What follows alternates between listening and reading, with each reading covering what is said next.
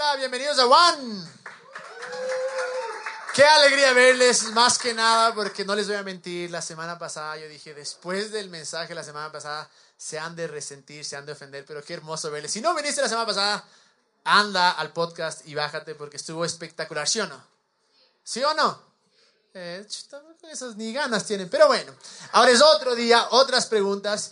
Y, y, como les digo, el sistema de este, de, este, tú preguntaste, hemos invitado a gente que yo creo que es la indicada para responder ciertos tipos de preguntas. Le tuvimos al negro, le tuvimos al Jimmy, le tuvimos al Aldo, a la Debbie, ahora le tenemos, eh, ahora le tenemos al Aldo.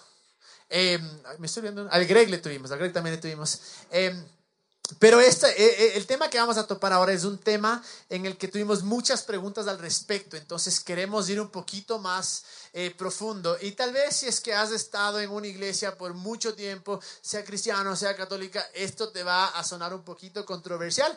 No es que nuestro deseo sea ser controversiales, pero a la, a la final sí queremos decir lo que creemos, porque creemos que tal vez las malas interpretaciones de la Biblia han llevado a que la gente tenga una pésima percepción de quién es Dios y de quién es Jesús. Entonces, en este día le, he invitado a un excelente amigo mío, mi pastor, mi mentor, eh, Aldo, viene directamente desde, desde, desde Chile. Así es que eh, va a estar con nosotros. Si hay una persona que conoce este tema es él. Y más que nada, e, es una Biblia andante, hermano. O sea, te predica cinco horas sin regresar a ver la Biblia. Ahora hiciste trampa, pero por lo general coge y, versículo tras versículo. Es algo impresionante. Sí es bastante técnico, bastante teológico, bastante información. Entonces les pido, vean, abran, abran, abran su corazón para lo que, lo que vamos a recibir, porque creo que puede en verdad transformar tu vida. Entonces, antes que nada, antes de, de, de, bueno, bienvenido Aldo Patrick. Así es que, que te sientes en casa. Así es que no sabían, el, el Aldo eh, fue el, ¿cómo sería? El, no empujador, pero el, el apoyador, el que nos ayudó más que nunca. Fue el que un día cogió dijo, si no comienzan, yo comienzo y todo, por, por tres años, ¿no? Tres, cuatro años nos reunimos en la iglesia de él, nos permitían estar ahí. Y chistoso porque el otro día vino alguien y dijo, oye, ya no estás con el Aldo, ya se han peleado. E, es la imagen cristiana que la gente tiene que porque ya no están juntos ya se pelearon. Pero eso no tiene nada que ver con esto, así es que volviendo al tema, les voy a contar las tres preguntas que tenemos. La primera, si Dios nos ama y perdona todos nuestros pecados, ¿quiere decir que iremos al cielo? ¿Cómo sabemos que no iremos al infierno si constantemente pecamos? Y la última, ¿cómo combatir las adicciones? Eh, antes de nada, quiero empezar con esto del tema del pecado. Les digo, realmente... Em, Estamos en contra del pecado. Sabemos que el pecado lo que significa realmente es errar el blanco, es decir, no, eh, no hacer la voluntad de Dios o no cumplir el, el plan o, lo que Dios nos ha, ha, dicho que hagamos, pero al mismo tiempo es algo que nos destruye. Así de fácil. Sí sé que como creyentes nos hemos vuelto medio locos y todo es pecado. Dibujos chinos, anime, pecado. Eh, los pitufos, pecado. Si es que no vivieron eso, qué bendición, porque yo sí la viví, fue una desgracia, me prohibían todo. Pero la cosa es que eh, sí, dentro de todo el pecado, cuando es pecado, sí destruye, sí eh, Jesús odió tanto al pecado que murió para que seamos libres de esto. Y creo con todo mi corazón que, que nuestro reflejar o nuestra, nuestra vida diaria debería ser esto, de querer ser mejor persona, de, de querer caminar más como Él, de, de en verdad odiar el pecado y no pecar. Pero la verdad es que todos en algún punto estamos pecando, pero muchas veces nos han enseñado con esto del pecado. Para muchos nos dijeron, si es que tú pecas, pierdes tu salvación. O si es que pecas suficiente. Ahora, ¿quién dibuja esa línea o quién es, dice cuánto es suficiente? No sé. A otros nos dijeron, bueno, si es que tú pecas, no puedes estar en comunión con Dios, entonces más te vale que pidas perdón y que arregles las cuentas, si no, Él no te va a escuchar. O muchas veces incluso se fueron a...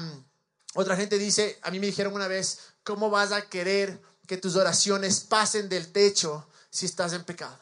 Entonces son estas cosas que me han traumado, pero la realidad es esta. El problema con Dios ya no es del pecado. Así de sencillo. ¿Por qué? Porque ya fuimos redimidos. ¿El pecado tiene consecuencia? Definitivamente. ¿Existe pecado? Claro que sí. Y sé que cuando digo esto, de que el pecado ya no es el problema con Dios, porque hemos sido redimidos, para muchos va a ser como, qué hermoso. Para otros va a ser, Brother, eso es eh, herejía. Para otros están en shock. Pero vamos a ver incluso bíblicamente cómo Jesús y Dios ya lidió con el pecado y ya nos eh, perdonó. Y, para hablar un poquito más de, de qué es el pecado, porque es muy fácil muchas veces decir, el pecado es el que roba, el que mata, el que viola. Y claro, esas cosas, eh, si, eres un poquito más eh, conservador, dices, el que toma, el que fuma, el que hace esto, ¿no es cierto? Entonces, siempre son las cosas externas y muchas veces juzgamos por eso. Pero quiero leer, y para que entendamos lo que es pecado y a qué magnitud llega el pecado, en Romanos 14, 23 dice esto. Pero el que duda al respecto es condenado si come porque no lo hace con fe. Pues todo lo que proviene de fe, todo lo que no proviene de fe es pecado. Quiere decir que si ya dudaste, ya pecaste. Así sencillo. ¿Ok? ¿Alguien aquí nunca ha dudado? No lo creo. Entonces, todos ya pecamos. Y el otro, que está en Santiago 4:17, así que comete pecado todo el que sabe hacer el bien y no lo hace. Si en algún punto de tu vida tú sabías que tenías que hacer algo bien y no lo hiciste, cometiste pecado. ¿Por qué digo esto? Para que abramos los ojos y veamos que todos diariamente cometemos pecado. Y si todo de la relación con Dios y todo el perdón dependiera de nosotros, estamos fregados. Porque constantemente dudamos y constantemente hacemos el mal cuando sabemos que tenemos que hacer bien. Pero quiero eh, dejarte que tú hables un poquito más de esto, Aldo Patrick. ¿Qué nos puedes decir? Bueno, para entender esto acerca del pecado, primero hay que saber dos cosas, ¿no? Que el pecado no solamente es una acción, también es una naturaleza. Así es. ¿sí? Ah, en Romanos 5.21, perdón, en Romanos 5.12, dice así, cuando Adán pecó, el pecado entró en el mundo. ¿sí? Cuando Adán cometió esta acción, porque siempre entendemos pecado como una mala acción, como dijo errar al blanco. Pero también pecado es una naturaleza. Cuando Adán pecó, el pecado o esta naturaleza entró en el mundo. El pecado de Adán introdujo la muerte. No, el pecado no viene de Dios. él no lo introdujo en el mundo, fue Adán y así también la muerte. De modo que la muerte se extendió a todos porque todos pecaron. Entonces todos hemos adquirido, ¿no es cierto?, esa, esa naturaleza de pecado. Ahora, en 2 Corintios 5:21 dice así, pues Dios hizo que Cristo, que nunca pecó, fuera la ofrenda por nuestro pecado, para que nosotros pudiéramos estar en una relación correcta con Dios por medio de Cristo. Otra traducción también dice que em, Cristo en la cruz se hizo pecado, tomó esa naturaleza de pecado. Y al tomar esa naturaleza de pecado, Ah, nos dio hizo un intercambio, ¿no? Él tomó nuestra naturaleza de pecado y nos dio su naturaleza de justicia. ¿ok? Por eso dice que ahora estamos en una relación correcta con Dios o hemos sido hechos la justicia de Dios. Y luego en Romanos 5:20 dice así, la ley se introdujo para que abundara el pecado. No sé si han escuchado hablar acerca de los diez mandamientos, ¿sí? ¿Uno? Los diez mandamientos o la ley de Moisés. y muchos piensan que por poner leyes o esa ley, la gente va a dejar de pecar. Pero la Biblia dice que la ley se introdujo para que abundara el pecado. O sea, la solución no está en más leyes. La ley era para que nos muestre que pecamos, que no podemos solo, que necesitamos de ayuda, necesitamos de alguien más. No como muchos hacemos ahora. Es que es lo chistoso, ¿no? Porque eh, viene la ley y Dios nos da la ley para decir, vean, chunchos no pueden, necesitan un Salvador. ¿Qué hacemos nosotros? Usamos de esa misma ley para decir, yo soy mejor que vos. Porque yo no fumo. Porque yo solo tomo dos cervezas y vos tres. Y de esa manera es como hemos usado la ley. Es que es lo que hace la ley o la religión. La religión tomó la ley, ¿no es cierto? Y lo hizo todo externo. Pero el propósito de la ley, de la ley era mostrarnos nuestra naturaleza de pecado. ¿Ok? Pero ¿qué dice? Si volvemos a Romanos, a 5, 12, 20, 12, no, 20, 20, tiene razón. La ley se introdujo para que abundara el pecado. Esa es la parte que me encanta. Dice, pero cuando el pecado abundó, sobreabundó la gracia. Ahora tienes que entender esto. La gracia no es un tema en la Biblia, es una persona en la Biblia. La gracia es Jesucristo. Así es. Él ha sido el regalo para la humanidad. Y por medio de Él hemos sido justificados, redimidos, santificados. Hemos recibido, hemos sido salvados, ¿no? Entonces, Él es la gracia de Dios y por medio de Él es como, ¿no es cierto? Desde el punto de vista de Jesús es como vamos a responder todas estas preguntas. Y eso nos lleva a, las dos preguntas que les juntamos y dice, si Dios nos ama y perdona todos nuestros pecados, ¿quiere decir que iremos al cielo? Y conjuntamente con esa, ¿cómo sabemos que no iremos al infierno, al infierno si constantemente pecamos? Y esta es una pregunta que nos hemos hecho muchísimas, muchísimas veces. Mira, y la respuesta está aquí en la Biblia.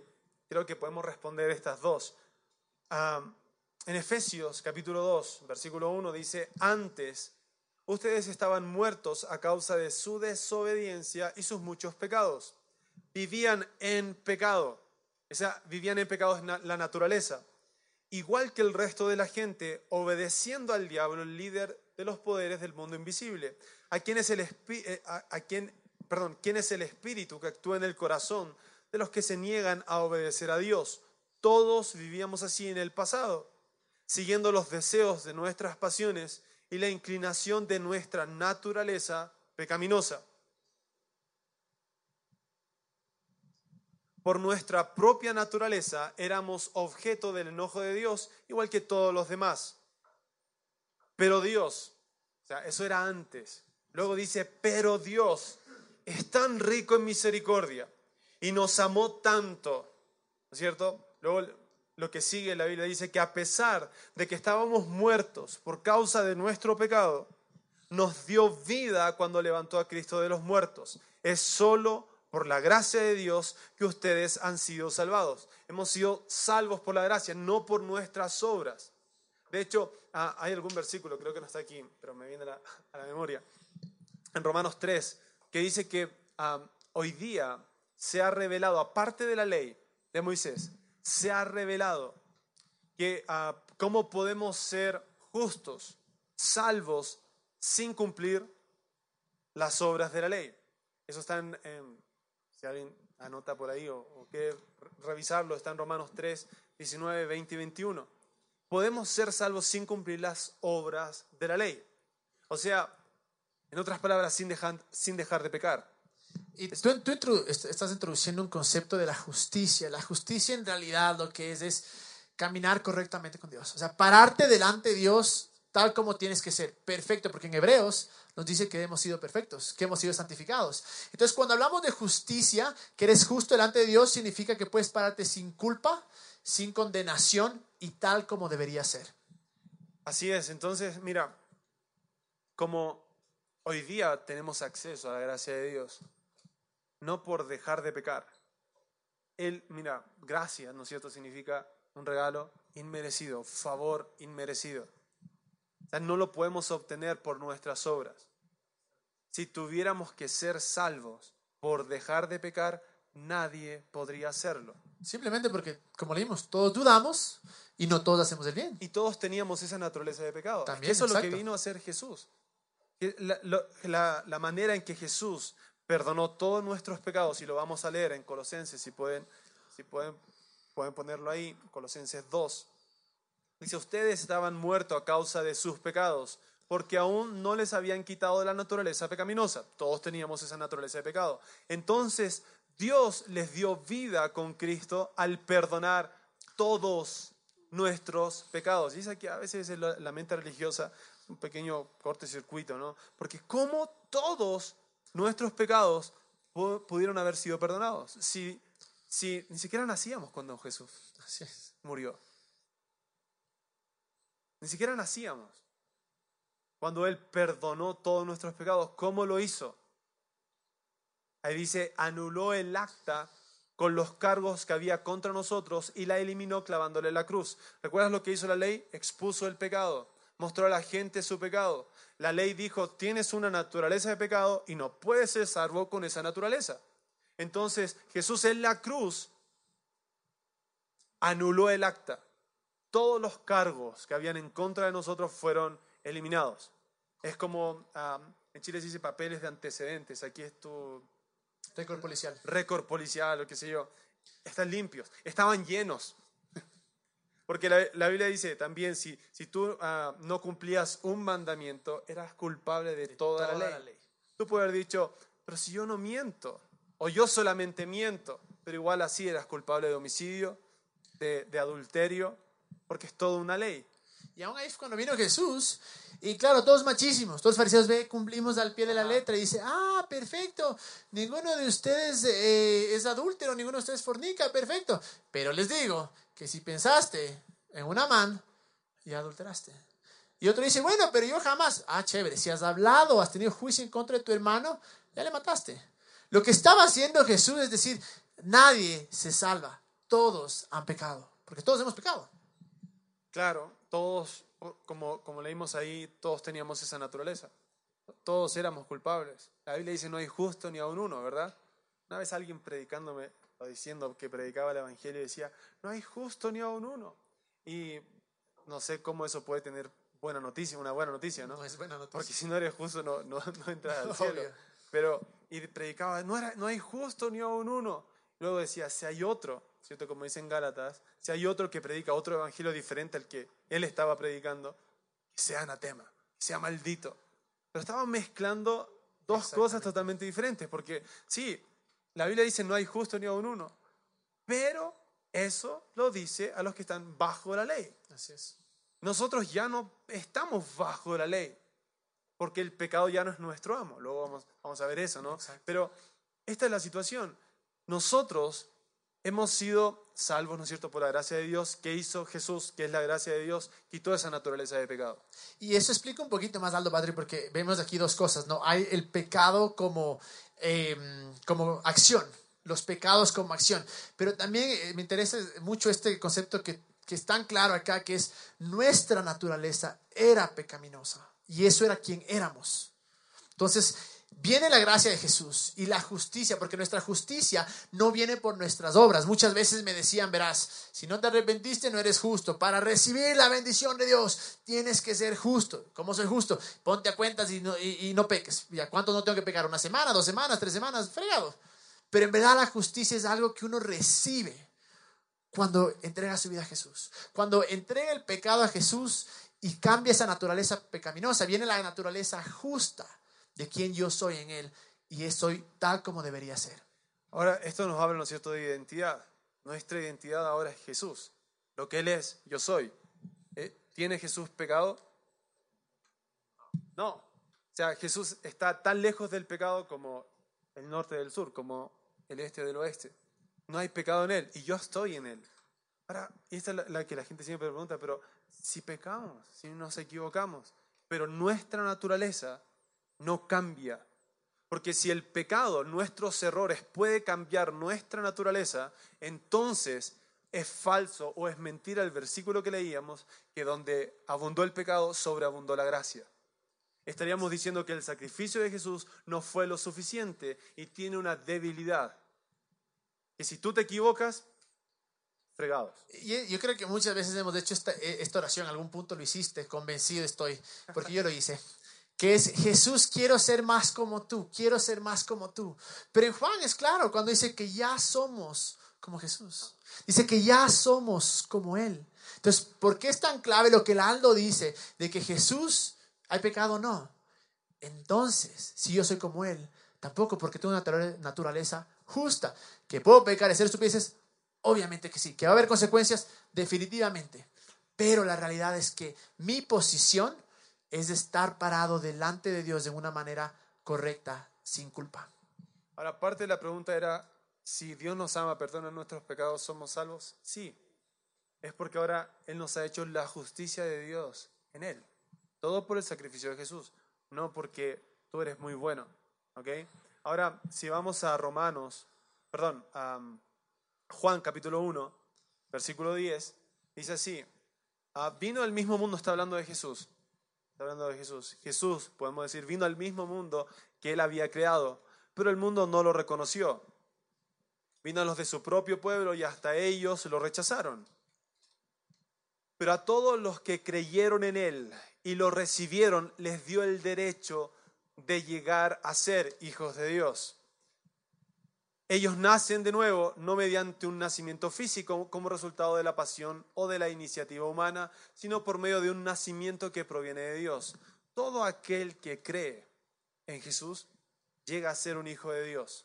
Ha nacido de nuevo y este nuevo nacimiento es según la imagen de Jesús, según la imagen y naturaleza de Jesús. También otro versículo dice que somos hechura suya, creados en Cristo Jesús para buenas obras. Entonces, mi nueva naturaleza, creada en Cristo, me lleva a hacer buenas obras. Ya no hago buenas obras para ser justificado, hago buenas obras porque es mi naturaleza. Y justo con esto, eh, yo creo que esta parte del perdón es algo que como creyentes creemos que Él es capaz de perdonar pero no entendemos la magnitud y muy, muy, pocos entendemos que ya fue completo, que ya fuimos perdonados, pecado pasado, presente y futuro, porque si no, Él tendría que morir de nuevo. Y voy a leer lo que dice acá en Hebreos 10, 1 y 2. Dice, la ley es apenas del contorno de los bienes venideros. En una versión dice, es la sombra de lo que vendrá y no su imagen real.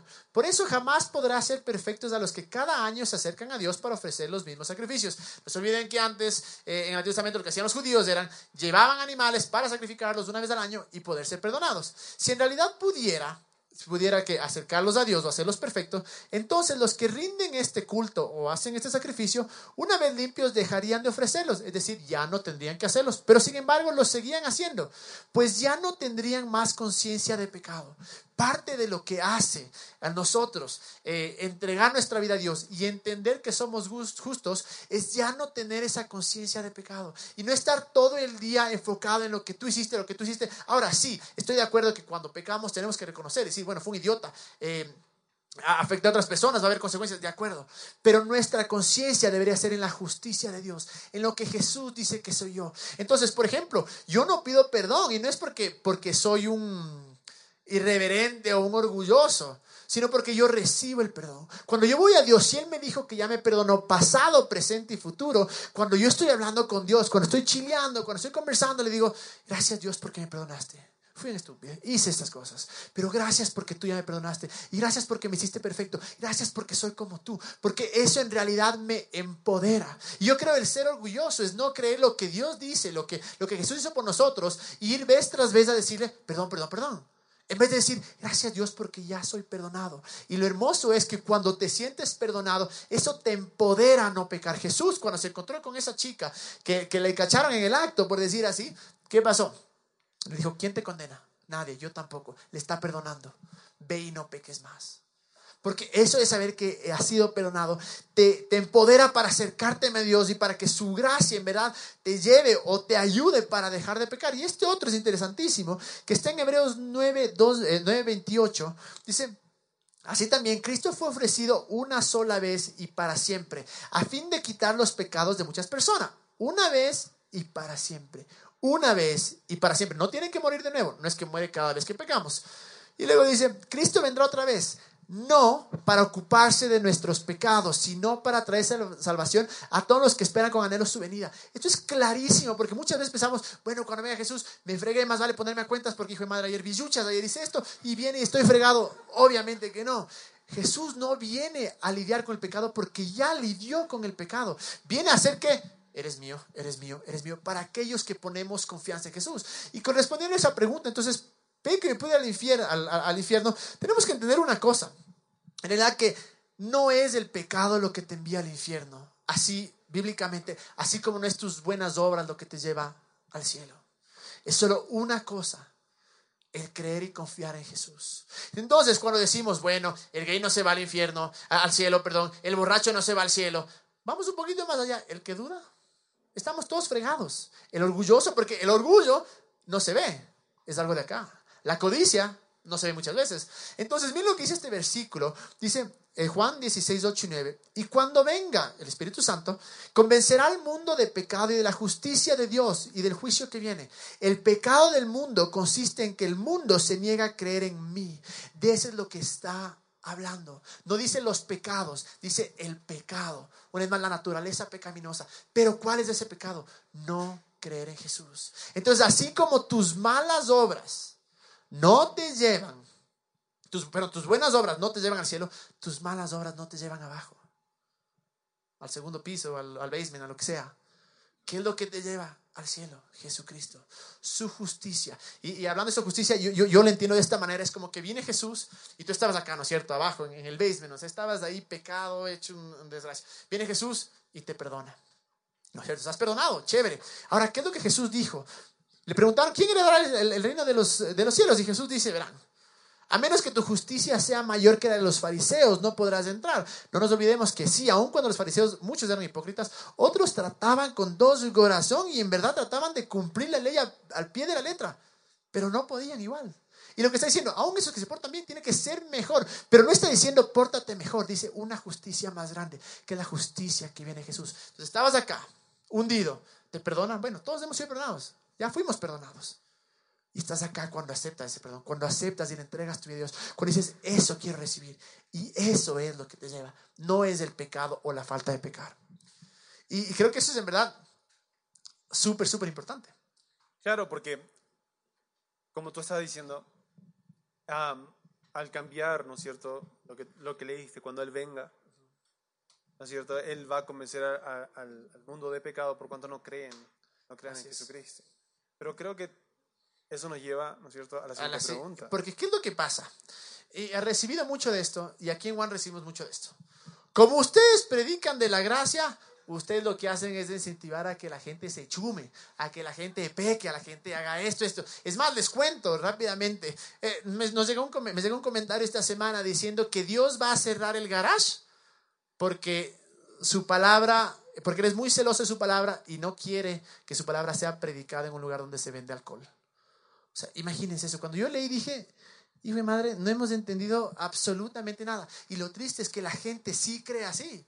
Incluso a Pablo le acusaban de esto. vamos a ver por qué. Porque claro, cuando tú hablas de la gracia, hablas de un perdón, inmediatamente la gente va a decir, chuta, entonces me estás diciendo que puedo pecar.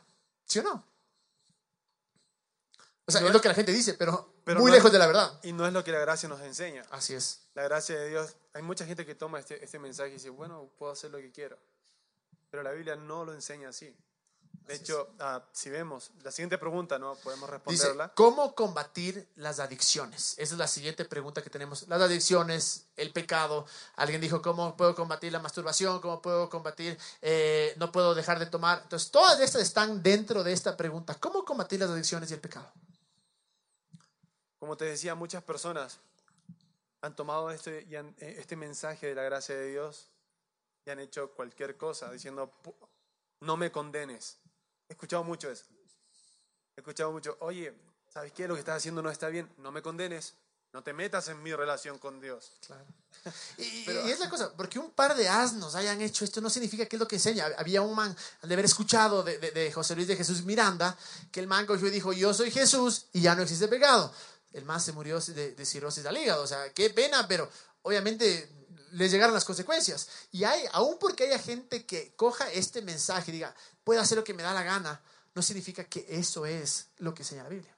En Tito, capítulo 2, versículo 11, dice así, la gracia de Dios ya ha sido revelada, la cual trae salvación a todas las personas. Y se nos instruye, o la gracia de Dios nos instruye, a que nos apartemos de la vida mundana y de los placeres pecaminosos en este mundo ah, maligno debemos vivir con sabiduría, justicia y devoción a Dios. Mira, lo que nos enseña a vivir de esa manera, lejos del pecado, sin pecar, ah, de una manera o vivir con sabiduría, justicia y devoción, es la gracia de Dios. De hecho, si vemos Tito 3, esta parte me encanta, dice, en otro tiempo nosotros también éramos necios y desobedientes como se diría acá. tal cual. Fuimos engañados y nos convertimos en esclavos de toda clase de pasiones y placeres o adicciones. Nuestra vida estaba llena de maldad y envidia y nos odiábamos unos a otros. Sin embargo, o, una palabra más bonita es pero, ¿sí? pero, cuando Dios, nuestro Salvador, nuestro Salvador, dio a conocer su bondad y amor, él nos salvó, no por las acciones justas que nosotros habíamos hecho, sino por su misericordia, nos lavó quitando nuestros pecados y nos dio un nuevo nacimiento y vida nueva por medio del Espíritu Santo. Él derramó su Espíritu sobre nosotros en abundancia por medio de Jesucristo, nuestro Salvador. Por su gracia, Él nos declaró justos y nos dio la seguridad de que vamos a heredar la vida eterna. Nota que no dice por qué dejaste de pecar. Así es. Por su gracia Él nos declaró justos. Si puedes volver al anterior. Por su gracia Él nos declaró justos y nos dio la seguridad de que vamos a heredar la vida eterna, salvación. Estamos seguros con eso. ¿Ok? Siguiente. Esta declaración es digna de confianza. Ahora, Pablo está escribiendo esta carta a Tito. Tito era un pastor. ¿ok? Y le dice, esta declaración es digna de confianza y quiero que insistas en estas enseñanzas, no en la condenación, no en el insistir, y he escuchado también mucho esta frase, somos pecadores salvo por gracia. No existe eso en la Biblia. O eres pecador o eres salvo, hijo de Dios y justificado. Esta declaración, lo que leímos antes, es digna de confianza y quiero que insistas en estas enseñanzas para que todos los que confían en Dios se dediquen a hacer el bien. Y ahí está lo que tú decías, todo lo que no es de fe es pecado, porque todo el que no confía en Dios va a terminar pecando. Así es. Entonces, ah, para que todos los que confían en Dios se dediquen a hacer el bien, estas enseñanzas son buenas y de beneficio para todos. No sé, deberíamos poner esta en algún lugar grande en la ciudad. En- en verdad que es- es porque, clarísimo. mira, está clarísimo. Estas enseñanzas son buenas y de beneficio para todos. ¿Enseñar qué? Lo que Jesús hizo, la gracia de Dios. Porque es la gracia de Dios lo que te enseña a no pecar. Exacto. He visto gente salir de la droga, he visto gente con, con, ah, problemas en su matrimonio, de- de- de- en la relación en el matrimonio, ah, adictos, qué sé yo, a la droga o, o a la farra, y, y porque estaba destruyendo su familia. O sea, si somos, Claro, si, si va a destruir tu familia no está bien. Y por mucho, y cristiano, ¿no? Escuchando ley, ah, se apartó de Dios. O sea, si se puede usar la palabra, o sea, porque es imposible apartarnos de él. ¿no? Así es. Pero cuando comenzó a escuchar el mensaje de la gracia de Dios, fue, fue este verano, comencé a hablar con él, comencé a hablar acerca verano en Chile. Am, comencé a hablarle acerca de la gracia de Dios, lo que Jesús había hecho por él. En un mes, en un mes, dejó el tabaco, dejó, y un día dice fumando, dijo, no necesito esto. Claro. No necesito esto. Y, y a veces uno dice, no lo voy a hacer más, no lo voy a hacer más. Y te apoyas en tu fuerza. Eso es no confiar en la gracia de Dios. O cuando dices, no, yo puedo manejar esto. No, yo, Yo yo, puedo. yo- puedo. Y caes, ¿sí o no? ¿Sí o no? Y sabes que lo chistoso que muchas veces pensamos que, claro, yo puedo. Entonces es como decir, verás, estoy enfermo, pero me voy a curar para ir al doctor. Es exactamente igual con Dios. Decimos, o sea, estoy hecho una desgracia, pero me voy a curar, voy a dejar de hacer para que sea justo, para que ahora sí acercarme a Dios. Y lo interesante de este tema de la gracia es que no es algo nuevo. Incluso a Pablo, le, a Pablo venía gente que le decía, ah, brother, me estás diciendo que puedo pecar. Y miren lo que dice en Romanos 6.1, que es clarísimo. Ahora bien, ¿deberíamos seguir pecando para que Dios nos muestre más y más su gracia maravillosa? La respuesta en el 2, por supuesto que no, nosotros hemos muerto al pecado, entonces ¿cómo es posible que sigamos viviendo en pecado? ¿Qué es lo que sucedía? La gente en esa época igual le decía, este mensaje, no, vos, vos me estás diciendo que yo tengo que pecar. Entonces la gente igual malentendía, pero yo creo una cosa, si nunca nadie nos ha dicho eso, no hemos predicado lo que predicaba Pablo. Porque la gracia de Dios de Pablo era tan radical, tan extrema, que la gente le decía, no, vos me estás diciendo que vas a pecar. Pero si vamos al 14, miren cómo, cómo termina esta parte. Y les animo, vayan eh, Romanos 6.1 al 14, léanlo todo, pero por el tiempo vamos a leer el 14. Dice, el pecado ya no es más su amo, porque ustedes ya no viven bajo las exigencias de la ley. En cambio, viven en la libertad de la gracia de Dios. ¿Cuál es la respuesta para el pecado? ¿Cuál es la respuesta para las adicciones? La gracia, porque la gracia no solo es el favor inmerecido, pero también es la habilidad que funciona o que obra dentro de nosotros para no tener que pecar. Cuando yo entiendo quién soy en Jesús, cuando entiendo que estoy completo, pasa lo que tú decías. De repente dejas de actuar mejor sin querer, que lo que intentaste por años con todas tus fuerzas queriendo, sino que la gracia abre este, esta puerta para que vayas a Jesús. Y mientras más estás con Él, más te contagias de Él. Y de repente dices, ya no necesitas pendejadas. Esto ya no me sirve. Y eso es lo hermoso de la gracia. Si quieres dejar las adicciones y dejar de pecar, lo que te va a ayudar es la gracia de Dios. Estamos contra el tiempo, Aldo Patrick, pero no me quiero ir sin que nos digas unas últimas palabras, un mensaje que nos dejes. Me encantó lo que dijiste en el primero acerca de la condenación, que ya no tenemos condenación. Sí, ah, mira, por lo que Jesús ha hecho por nosotros. Perdóname, pero banda, ¿dónde anda? Banda, banda. ¿Ahí la banda? Estos se han debido, pero bueno, hasta que lleguen, sigamos. Tenemos tiempo. Sí, Mira, ah, la Biblia dice que no hay condenación por causa de lo que Jesús ha hecho. Por eso te decía, no existe esa frase en la Biblia, pecador salvo por gracia. Somos pecadores o salvos. Y somos salvos, somos justos. Y si somos justos, no hay condenación. Y es lo que dice la Biblia, no hay condenación para los que están en Cristo, en Cristo Jesús. En nuestra posición, en nuestra identidad, en nuestra naturaleza. ¿Qué es lo que nos condena? ¿La religión? Eh, A veces no la religión, ay, el pastor que predica en la calle. Tu religión, así es. tu religión, tu manera, porque todos dicen, yo tengo mi manera de ver a Dios. No hay diferentes maneras, hay una sola, es Jesucristo. Así es. ¿no? Y cuando ves ah, de tu religión, va- siempre va a haber condenación. No, hice lo no, no fui lo suficientemente bueno. Tal vez me está pasando esto porque hice esto. O Dios no responde mi oración. Con- Eso se llama condenación. Y la Biblia dice que no hay condenación para los que están en Cristo Jesús. Y mientras tengas esa, esa conciencia, no naturaleza, conciencia de pecado, condenación, no lo vas a, no lo vas a, no lo vas a beber, vivir como alguien victorioso sobre el pecado. Vas a seguir actuando como si Él fuera tu amo. Pero si vives consciente, ahora, ¿cómo te concientizas de algo? Conociéndolo. Así es. Así que para vivir libre de condenación, debes conocer la gracia de Dios, o sea, conocer a Jesús. Esforzarte en Él, esforzarte en la gracia de Dios, perseverar en Él, en lo que Él ha hecho, perseverar en la gracia de Dios.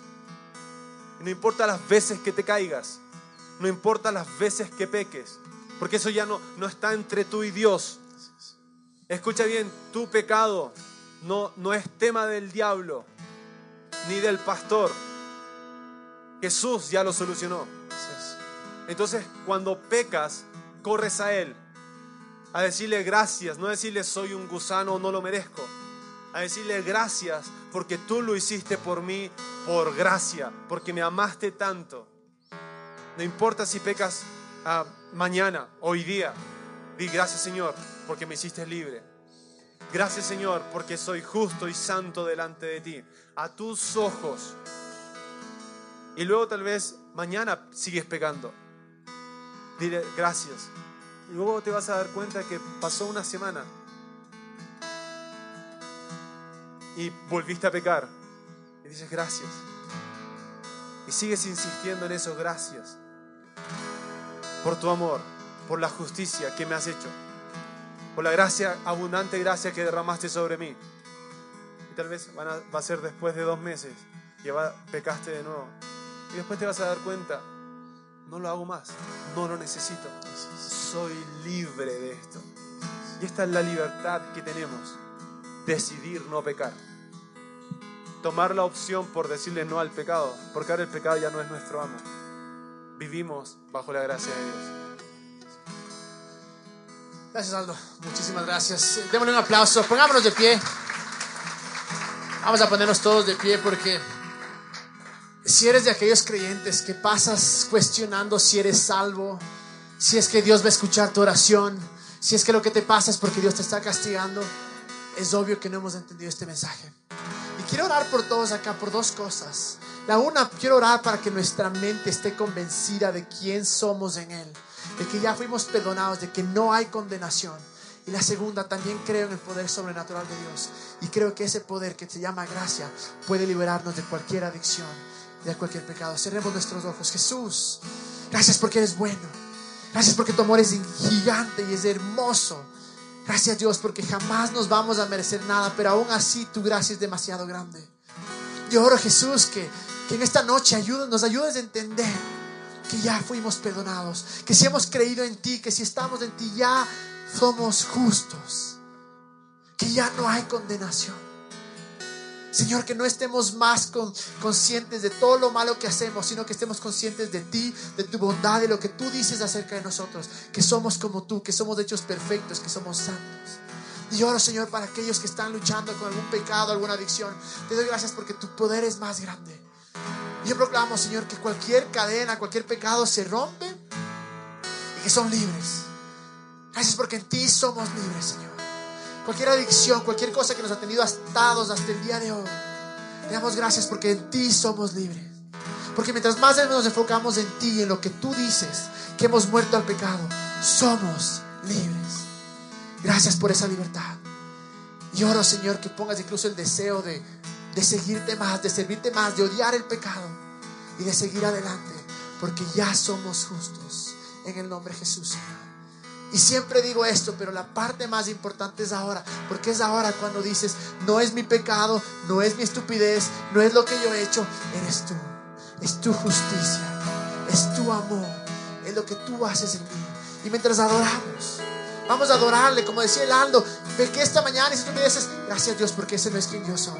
Gracias Dios porque soy libre. Gracias Dios por tu perdón. Así es que vamos a adorarle porque estas son buenas noticias y porque ya hemos sido perdonados.